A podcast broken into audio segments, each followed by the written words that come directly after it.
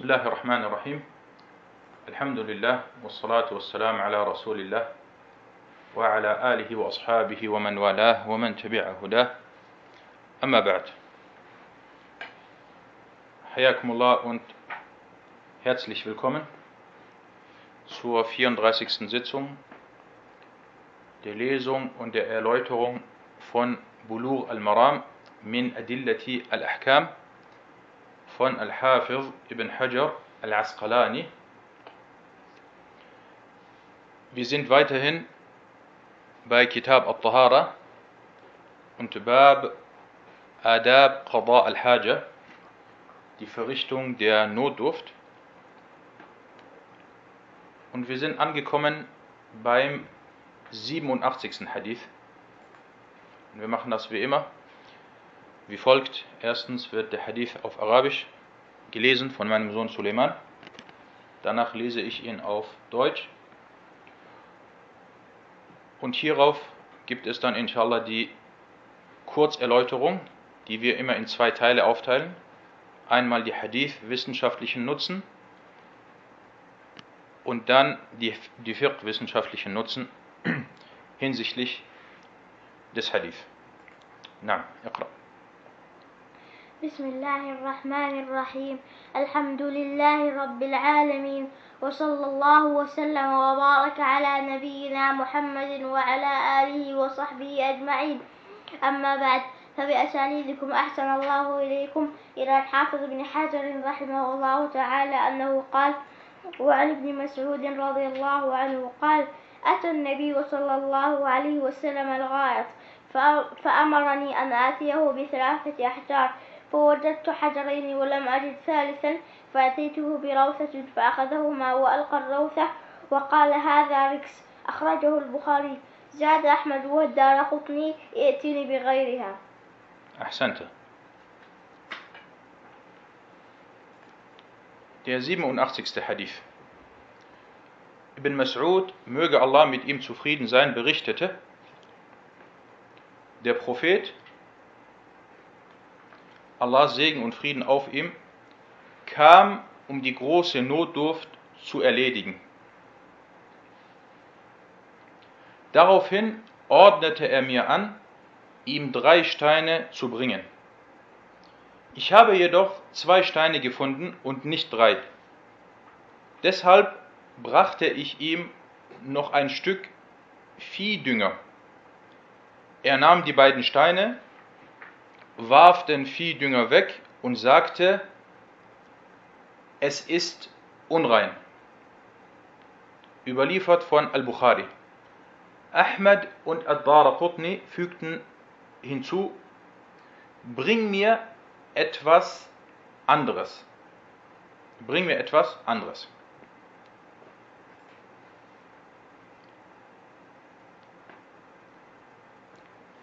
Fangen wir an mit den hadith-wissenschaftlichen Nutzen aus dieser Überlieferung. Der Überlieferer Ibn Mas'ud, sein Name ist Abdullah ibn Mas'ud ibn Ghafil ibn Habib al-Hudhali. Und es wird gesagt, dass er der sechste Muslim war oder die sechste Person war, die den Islam annahm.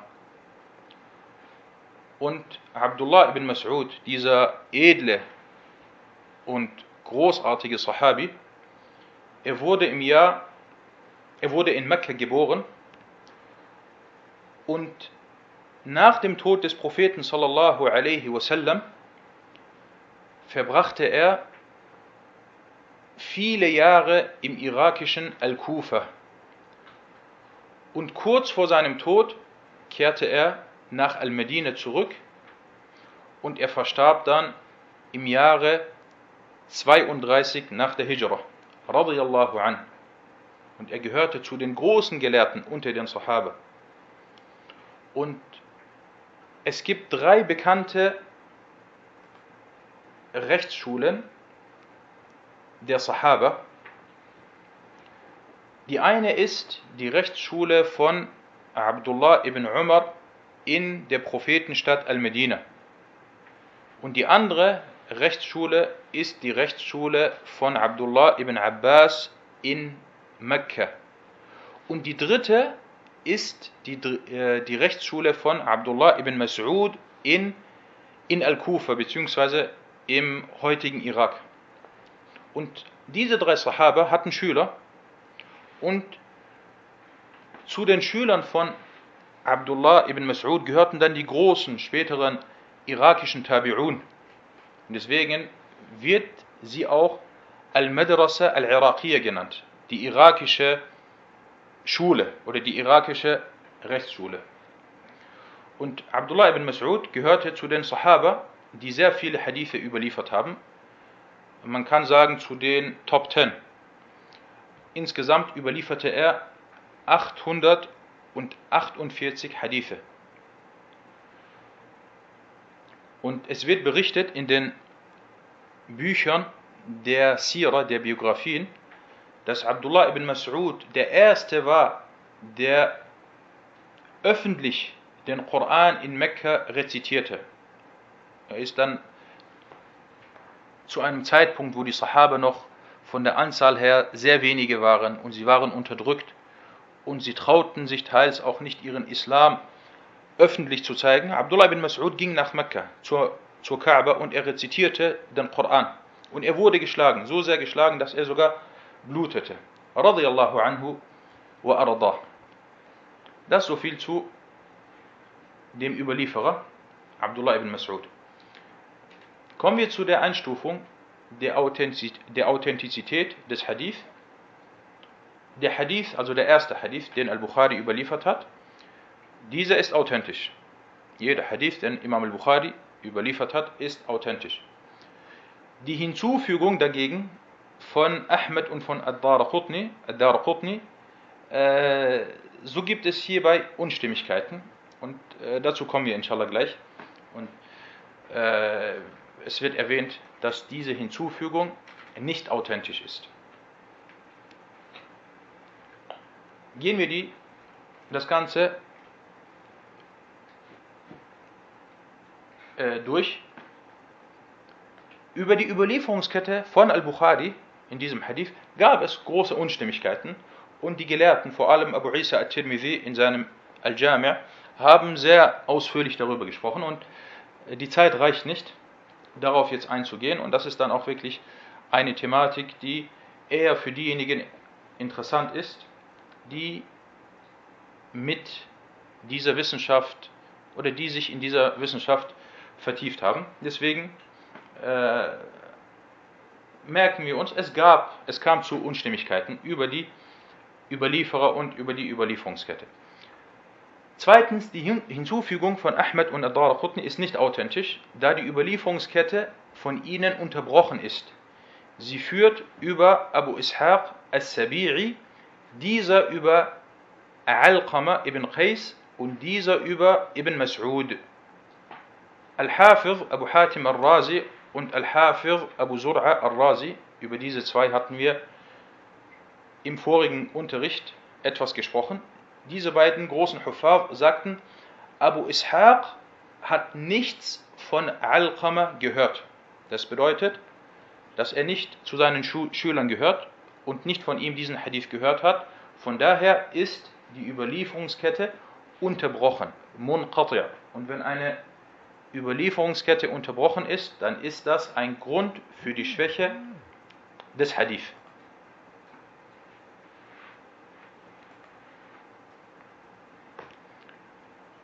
Sheikh Abdullah Sa'ad sagte, das Richtige ist, dass sie, also die Überlieferungskette, unterbrochen ist. Die Bedeutung aber der Metten ist richtig. Kommen wir zu den fiqh-wissenschaftlichen Nutzen aus diesem Hadith. Erstens, Viehdünger, was hier in diesem Hadith genannt wurde, auf Arabisch Ar-Rawth, ist die Ausscheidung der Tiere, die Hufen haben. Wie zum Beispiel der Esel. Der Esel hat Hufen. Oder Pferde etc. Und in einer Überlieferung bei Ibn Khuzayma wurde auch erwähnt, dass der Viehdünger der in diesem Hadith gebracht wurde, von einem Esel war. Von einem Esel war. Zweitens, das Offensichtliche in diesem Hadith ist, dass der Prophet, Allah Segen und Frieden auf ihm, seine Reinigung in diesem Fall auf die Benutzung von Steinen beschränkt hat. Er hat kein Wasser benutzt, weil er hat nach Steinen gefragt. Und er wollte auch eine bestimmte Anzahl. Er sagte, bring mir drei Steine. Und die, wenn man sich bei der Reinigung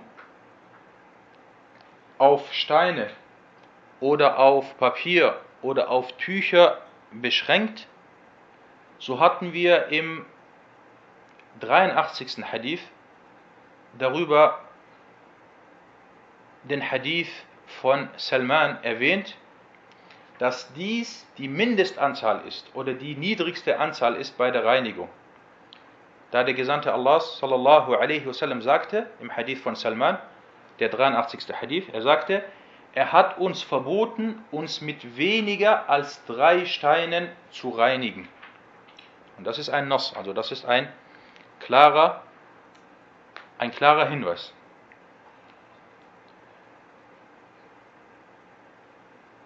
Und hier diesbezüglich oder hinsichtlich dieser äh, Thematik gab es äh, Meinungsverschiedenheiten unter den Gelehrten, dazu kommen wir gleich. Der nächste Nutzen, drittens, der Hadith deutet darauf hin, dass es untersagt und verboten ist, sich mit Viehdünger zu reinigen und dass dies unrein ist. Viertens, aus dem Hadith wird entnommen, dass die Reinigung mit einer ungeraden Anzahl erfolgen soll. Da der Prophet sallallahu alaihi wasallam drei Steine anforderte. Es gab einige Meinungsverschiedenheiten unter den Gelehrten hinsichtlich der Anzahl. Die Ansicht der Schafi'iyya und Hanabila ist, dass es drei Steine sein müssen, mindestens drei Steine sein müssen, oder drei Tücher oder drei äh, Papiere. Und ihr Beweis ist der Hadith von Salman. Ihr Beweis ist der Hadith von Salman, wo der Prophet sagte, oder wo er es untersagte, dass man weniger als drei Steine benutzen soll. Die Hanafiya, also die Ahnaf und einige Malikier dagegen, vertraten die Ansicht, dass zwei Steine ausreichend sind. Sie sagten, in diesem Hadith hat Ibn Mas'ud dem Propheten wassalam, zwei Steine gebracht. Zwei Steine gebracht und er hat, er hat sich dann, oder er hat es auf, er hat sich mit zwei Steinen begnügt. Wie wird dieser Ansicht äh, geantwortet? Im zweiten Hadith. In der Hinzufügung heißt es, Itini biraydiha. Es stimmt, der Prophet والسلام, er nahm nur zwei Steine und was den Viehdünger anging, so warf er das weg. Aber er sagte, Itini biraydiha bring mir etwas anderes, bring mir noch einen dritten Stein. Sprich, er hat es nicht auf zwei Steine beschränkt. Und was noch deutlicher ist, der Hadith von Salman, der 83. Hadith in diesem Buch, wo Salman sagte, der Prophet والسلام, hat es untersagt, hat es untersagt, dass wir uns mit weniger als drei Steinen reinigen. Und deswegen ist die stärkere Ansicht, dass man bei der Reinigung, wenn man kein Wasser benutzt, wenn du Wasser benutzt, dann ist es was anderes, weil selbst wenn du nichts, keine Steine, kein Papier benutzt und dich nur auf Wasser beschränkst, dann ist das erlaubt. Aber die Rede ist hier, man hat kein Wasser oder man benutzt kein Wasser, dann muss man mindestens drei Steine oder drei äh, Tücher, Papiere benutzen. نعم das soweit zu diesem Hadith kommen wir zum nächsten Hadith نعم اقرأ وعن أبي هريرة رضي الله عنه أن رسول الله صلى الله عليه وسلم نهى أن يستنجى بعظم أو روث وقال إنهم إنهما لا يطهران رواه الدار قطني وصححه أحسنت Der 88. Hadith. Abu Huraira, möge Allah mit ihm zufrieden sein, berichtete, dass der Gesandte Allahs, Allahs Segen und Frieden auf ihm, es, es verbot, dass man sich mit Knochen oder Kot reinigt. Und er sagte, diese beiden reinigen nicht. Überliefert von Ad-Dar Qutni, der ihn als authentisch einstufte. Na, die Hadith-Wissenschaftlichen nutzen aus dieser Überlieferung. Der Überlieferer ist Abu Huraira und über ihn haben wir sehr oft gesprochen. Es wurde gesagt, dass sein Name Abdurrahman ibn Safar ist oder Abdullah ibn Amir und er ist der Hafir unter den Sahaba, derjenige, der am meisten überlieferte. Insgesamt hat er 5734 Hadithe überliefert und Abu Huraira verstarb im Jahre 58 oder 59 nach der Hijra in Al-Medina An-Nabawiyya. Radiyallahu anhu wa ardah. Die Einstufung der Authentizität des Hadith. In der Überlieferungskette des Hadith sind mehrere Schwächen vorzufinden. Dieser Hadith wurde unter anderem von Ad-Dar Qutni und Ibn Adi in seinem Buch Al-Kamil für Du'afa überliefert. Der Hadith wurde über die Überlieferungskette von Salama ibn Raja, dieser über Al-Hassan ibn Furad al-Khazzaz, dieser über seinen Vater, dieser über Abu Hazim al-Ashja'i und dieser über Abu Huraira überliefert. Und diese Überlieferungskette scheint mehrere Fehler und Schwächen zu beinhalten. Erstens haben wir hier einen Überlieferer, einen Rawi namens Salama ibn Raja. Und es kam bei seiner Einstufung zu Unklarheiten oder zu Unstimmigkeiten. Imam Yahya ibn Ma'in sagte über ihn, Laysa bi er ist nichts. Und das ist äh, eine Art von, von äh, starkem Jarh. Und subhanallah, die immer hatten, hatten verschiedene Ausdrücke, wie sie einen, wie sie über die Überlieferer geurteilt haben. Und es ist wichtig, vor allem die großen Imame, die oft Urteile abgegeben haben, dass man weiß, was damit gemeint ist. Zum Beispiel Imam al-Bukhari, wenn, al wenn es heißt, Sakata anhu al-Bukhari, Imam al-Bukhari hat über ihn geschwiegen. Was bedeutet das? Manche denken, ja, er hat ihn leicht kritisiert. Nein, wenn Imam al-Bukhari über jemanden geschwiegen hat, dann war das eine Katastrophe. Dann war das eine extreme Einstufung. Das ist wie wenn zum Beispiel äh, An-Nasai sagt Kazab, Lügner oder Da'if Jiddan oder wie jetzt hier in diesem Fall Yahya bin Ma'in, wenn er sagt, er ist nichts.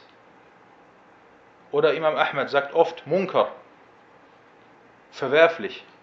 Und deswegen jeder Imam hat seine, eigenen, seine eigene Vorgehensweise. Und Yahya bin Ma'in war ajib. Hier in diesem Fall, er sagte, er ist nichts. Über einen anderen Überlieferer sagte Yahya ibn Ma'in, لو كان عندي رمح لغزوته. Hätte ich einen Speer, dann hätte ich, wäre ich gegen ihn kämpfen gegangen. Subhanallah, das ist sehr interessant. Hätte ich einen Speer, dann wäre ich zu ihm gegangen und ich hätte ihn bekämpft. Oder über manche Überlieferer sagt man, äh,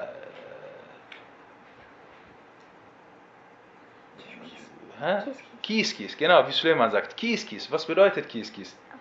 Abu Hatim hat über einen Lie- Überlieferer, er wurde über einen Überlieferer gefragt, genau, Suleiman hat mich daran erinnert, und er sagte Kies, Kies. Dieses Kies, Kies, das ist kein, äh, das sind keine Worte. Das bedeutet, dass er sehr schwach ist. Und er hat gesagt Kies, Kies. Na, Und äh, sehr interessant, wirklich, wenn man sieht, welche Wörter sie manchmal, welche Ausdrücke sie benutzt haben. Und wenn man sich mit dieser Wissenschaft beschäftigt, wie gesagt, man muss wissen, äh, wie die jeweilige Vorgehensweise von dem Imam ist.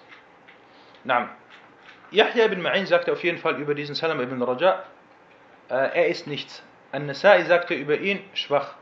Abu Hatim al-Razi dagegen sagte, sein Hadith ist nicht schlimm und nicht schwach. Und Abu Zur'a al-Razi sagte, er ist aufrichtig, Saduq.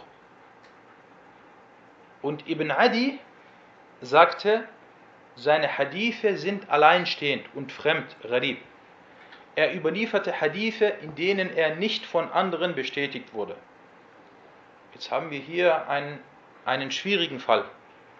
Wir haben auf der einen Seite zwei ganz große Imame und zwei ganz große, große Nuqat, und zwar Yahya und An-Nasai.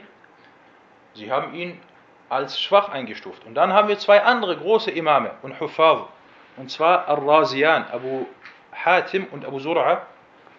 Diese beiden haben ihn nicht als schwach eingestuft. Ibn Adi, auch einer der großen Hufaz, sagte dann schöne Worte, weil er sagte nicht nur, dass er schwach ist, sondern er nannte auch den Grund. Er sagte, seine Hadithe sind alleinstehend. Er kommt manchmal und er überliefert einen Hadith. Kein anderer hat diesen Hadith überliefert. Von wo hat er diesen Hadith geholt? Dazu kommen wir inshallah gleich. Und dann sagt er über diesen Hadith, er überlieferte Hadithe, in denen er nicht von anderen bestätigt wurde. Damit meint er diesen Hadith, den wir hier mit uns haben. Und jetzt der nächste Punkt. Wenn wir, wir haben jetzt Abu Huraira und wir wissen, Abu Huraira ist, ist ein Sahabi gewesen, der viel überliefert hat. Und er hatte sehr viele Schüler und große Schüler. Abu Salih und Sa'id ibn Musayyab und so weiter. Wo sind diese großen Schüler von Abu Huraira? Warum haben sie diesen Hadith nicht überliefert? Warum ist dieser Hadith von einem Abu Hazim al-Ashja'i überliefert worden, der nicht zu den großen Schülern von Abu Huraira gehört. Hinzu kommt noch dieser Salama ibn Raja, der diesen Hadith überliefert hat. Und er ist nicht bekannt, dass er ein dass er Hadithe überliefert. Und deswegen haben dann, hat Ibn Adi sehr schöne Worte gesprochen und erwähnt, warum er den Hadith als schwach eingestuft hat. Ein Beispiel. Zum Beispiel jetzt, wir haben jetzt bei Islam Study verschiedene Brüder und Geschwister oder verschiedene Geschwister, die regelmäßig an den Unterrichten immer teilnehmen. Wir haben Musahim, wir haben Harun, wir haben Lukas, wir haben, wir haben Ramadan und so weiter. Sie nehmen immer regelmäßig an den Unterrichten teil. Und dann kommt jemand, der eigentlich nie am Unterricht teilgenommen hat. Einmal hat er am Unterricht teilgenommen und er kommt und überliefert dann eine Sache. Diese Brüder, die ich gerade genannt habe, sie sagen ja, äh, in den Unterrichten wurde immer gesagt, wenn ein Hadith von Al-Bukhari und Muslim überliefert wird, dann ist er authentisch. Und man akzeptiert diesen Hadith. Und diese Brüder haben über Jahre an den Unterrichten teilgenommen. Jetzt kommt jemand, der einmal oder zweimal an den Unterrichten, bei den Unterrichten dabei war und nicht bekannt ist, dass er zu jenen gehört, die regelmäßig teilnehmen. Und er hat gesagt, nein, äh, es wurde gesagt, dass äh, es bei in Al-Bukhari und Muslim auch viele schwache Hadithe gibt. Und wir sagen dann, natürlich sagt man ihm, das kann nicht sein, dass du jetzt mit so einer Aussage kommst. Und wo sind die anderen Schüler, die regelmäßig dabei waren? Warum haben sie das nicht gehört und das überliefert? Und so ist es auch bei den Huffaz, dass sie manchmal so vorgehen und wenn ein Hadith gharib ist, er ist fremd, dann sagen sie, okay, wo sind die Hauptschüler? Die Hauptschüler, also die, die Schüler, die immer viel von dem Sahabi zum Beispiel überliefert haben. Warum haben sie diesen Hadith nicht gehört und überliefert?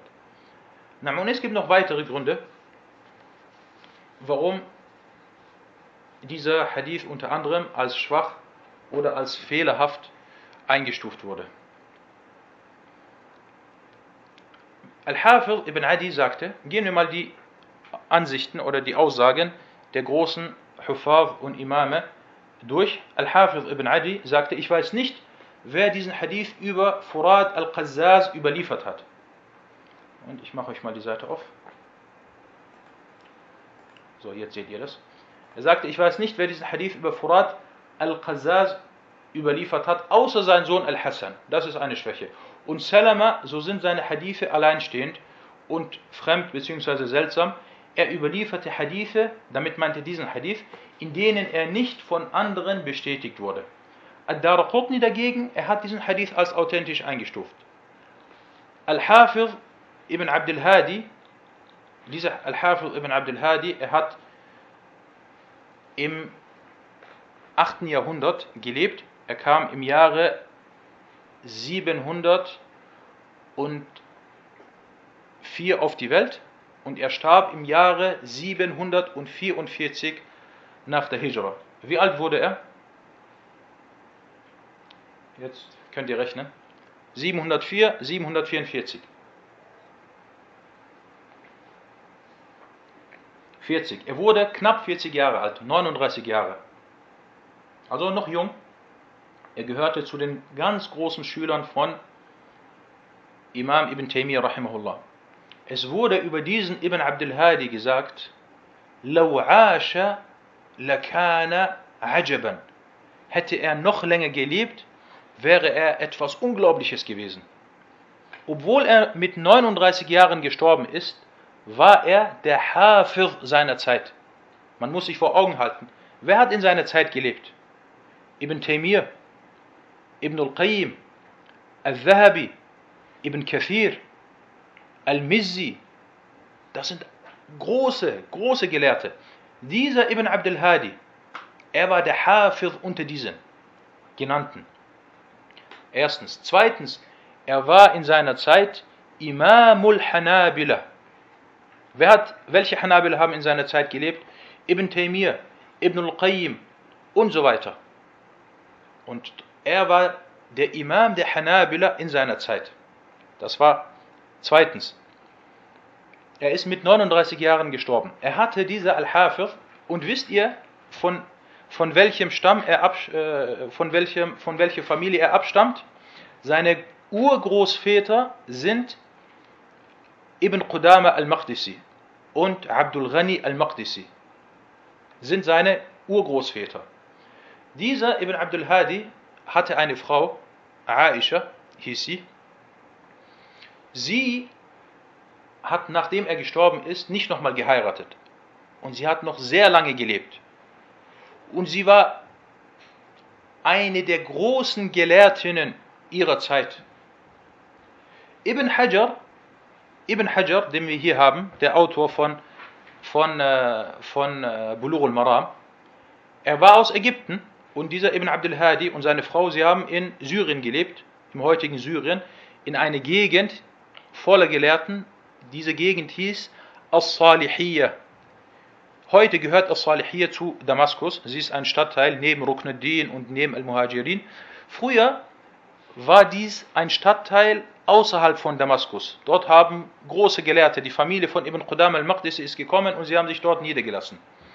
Auf jeden Fall Ibn Hajar ist von Ägypten nach Syrien gekommen und hat Ijaza, also Lehrerlaubnis, von der Frau von Ibn Abdul Hadi bekommen. Er war noch jung, Ibn Hajar war noch jung und sie war schon eine alte Frau. Und sicherlich hat er bei ihr Hadithe vorgetragen, ohne sie zu sehen, sondern hinter einem Vorhang, so wie es üblich war. Aber auf jeden Fall, er hat von ihr die Ijaza äh, genommen. Und dieser Ibn Abdul Hadi, und wenige kennen den, subhanallah, hat großartige Bücher geschrieben. Er hat sehr großartige Bücher geschrieben. Eine der großartigen Bücher ist Al-Muharrar. Diese Al-Muharrar ist wie Bulugh al-Maram. Genauso wie Bulugh al-Maram, Hadithe über Al-Ahkam. Von der Anzahl her sogar fast die gleiche Anzahl. Ich habe hier das Buch. Ich, und zwar sind es insgesamt etwas weniger als Bulugh al-Maram. 1000 und 1334 Hadithe. Aber äh, von der Sina'a al-Hadithiyya, was die Wissenschaften des Hadith angeht, ist Al-Muharrar besser, sogar noch besser als Bulugh al-Maram. Jetzt wird der eine oder andere sagen, okay, warum hast du nicht Al-Muharrar damals äh, vorgeschlagen, dass wir dieses Buch unterrichten? Und äh, warum haben wir Bulugh al-Maram genommen? Wallahi, das ist eine gute Frage. Hauptgrund ist, dass Bulugh al-Maram öfters erläutert wurde und die Leute sich mehr mit Bulugh al-Maram beschäftigt haben als mit, mit Al-Muharrar. Und es nur wenige, oder ich glaube, ich kenne keine bekannte Erläuterung zu Al-Muharrar.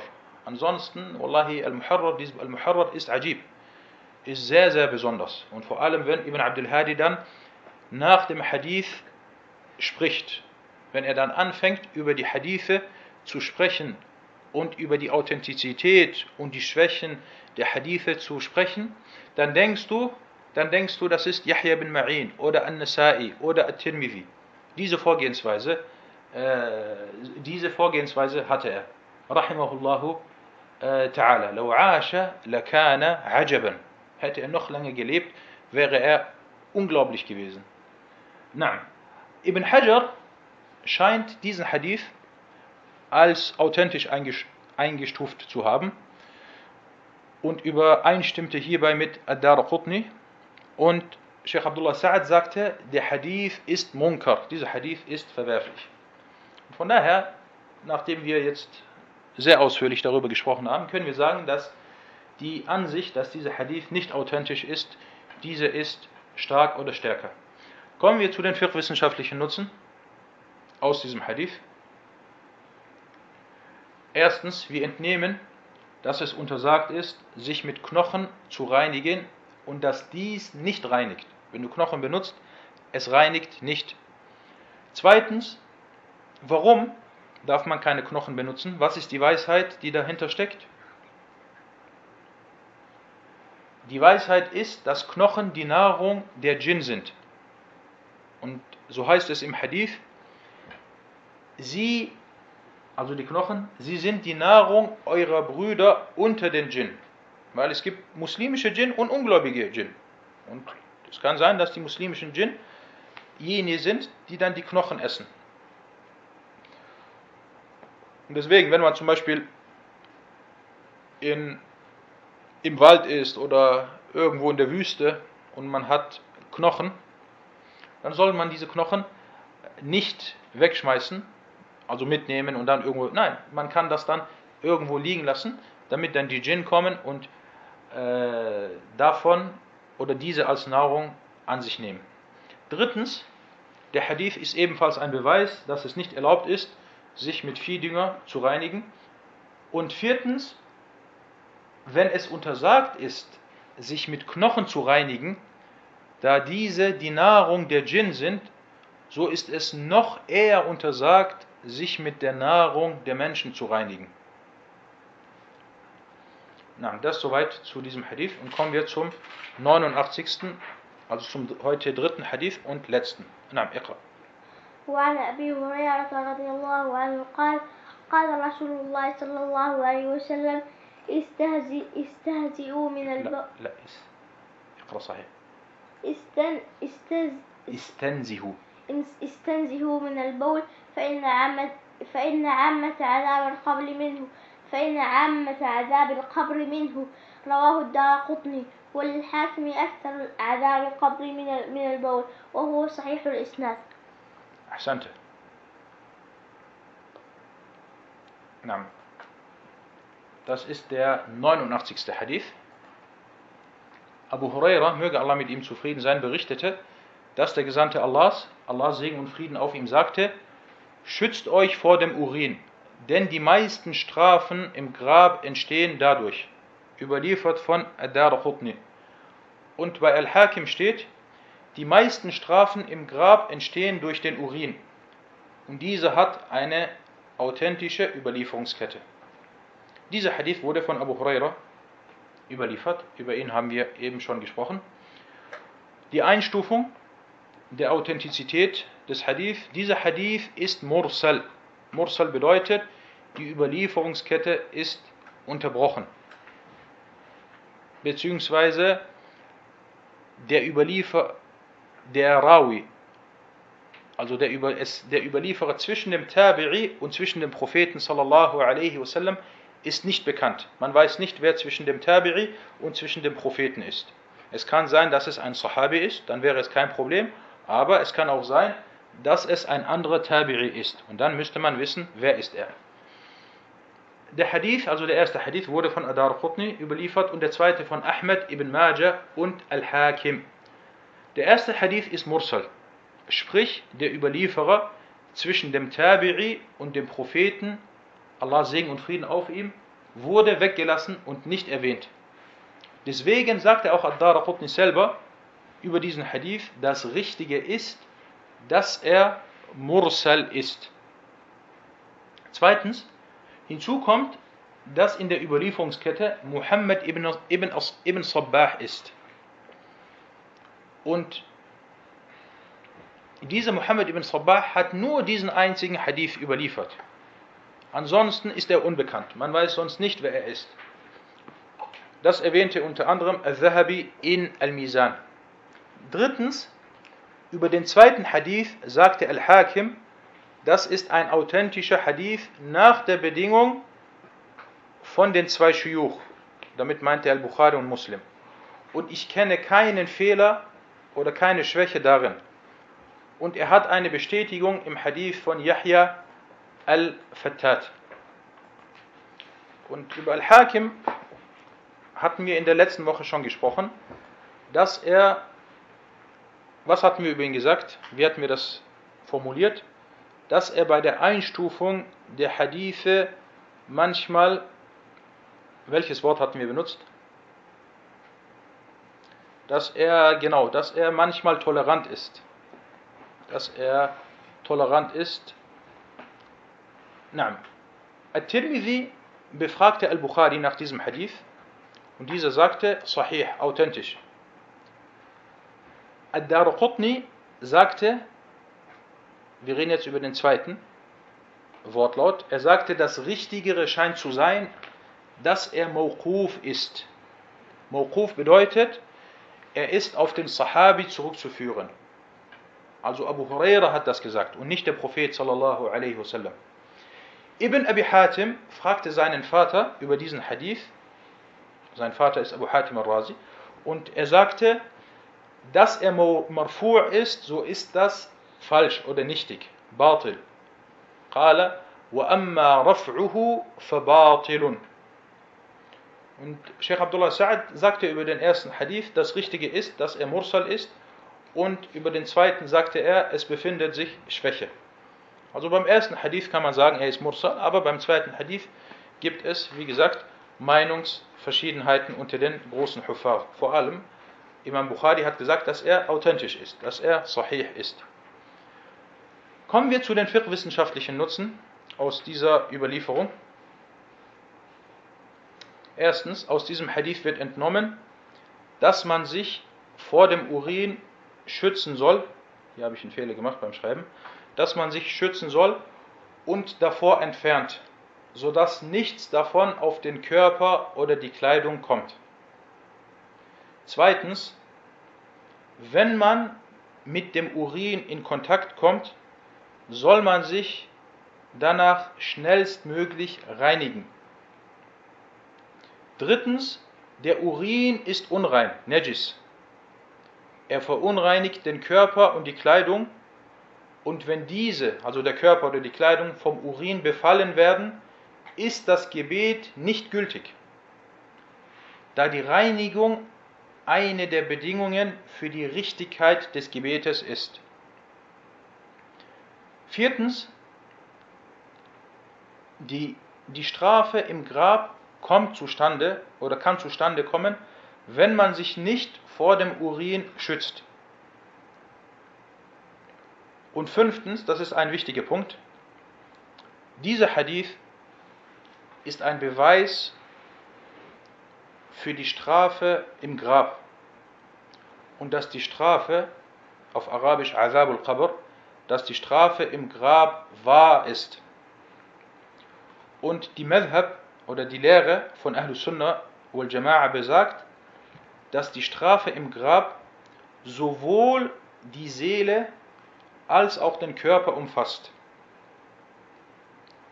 Und die Hadithe hierbei für die Strafe im Grab sind sogar mutawatir, so wie es die Gelehrten sagten. Allah Ta'ala sagte im Koran, النار يعرضون عليها غدوا وعشيا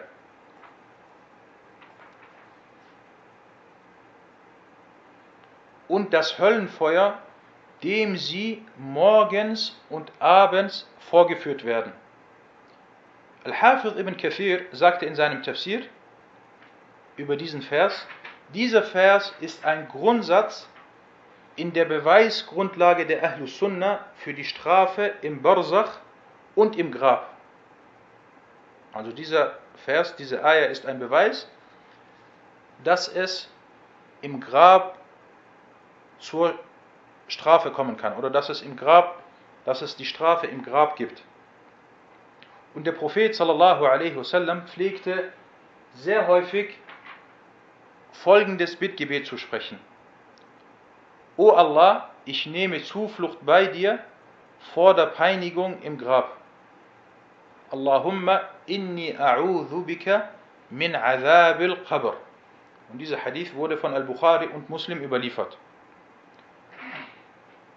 Und dieser Hadith, den wir gerade gehört haben, über die Strafe im Grab, gehört zu den authentischsten Hadithen überhaupt. Und viele Gelehrten sagten sogar, derjenige, den ein Hadith über den Gesandten Allahs erreicht und er dessen Authentizität bestätigt, als dann ihn aber ablehnt, ist ein Ungläubiger.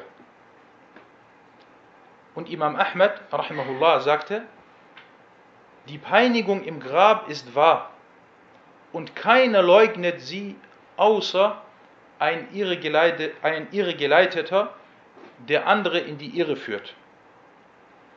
Und Abu Ja'far al-Tahawi al-Hanafi sagte in seinem bekannten Aqidah-Werk al-Tahawiyah, welches unter anderem die Aqidah von Abu Hanifa wieder, wiedergibt, so sagte er, wir glauben an die Peinigung und die Glückseligkeit im Grab. Und die ersten Sekten und ihre Geleiteten, die das, leite, äh, die das leugneten, sprich die Peinigung im Grab, das waren die Mu'tazila. Und hierauf folgten dann verschiedene Gruppierungen und Sekten, die ihnen hierbei über, oder die hierbei mit ihnen übereinstimmten. Und auch in der heutigen Zeit gibt es Gruppierungen und Sekten, die ebenfalls die Strafe oder die Peinigung im Grab leugnen. Und dazu gehört unter anderem die äh, Sekte die ihre geleitete Sekte von Hizb al-Tahrir, die große Fehler in der Aqide haben und in vielen Bereichen der Aqide der Muslime widersprechen. Und eines der Punkte ist, dass sie unter anderem die Peinigung im Grab nicht bestätigen. Dass sie die Peinigung im Grab nicht bestätigen und hierbei äh, falsche, mit falschen Scheinargumenten kommen. Und wir haben hier diese Hadithe gehört und die Aussagen von Imam Ahmad und von äh, Abu Ja'far al-Tahawi und dass dies auch die Ansicht der Gelehrten der Ahlus Sunnah wal Jama'a ist. Und möge Allah Ta'ala uns recht leiten und uns vor der Peinigung äh, Grab bewahren. هذا والله تعالى أعلم وصلى الله على محمد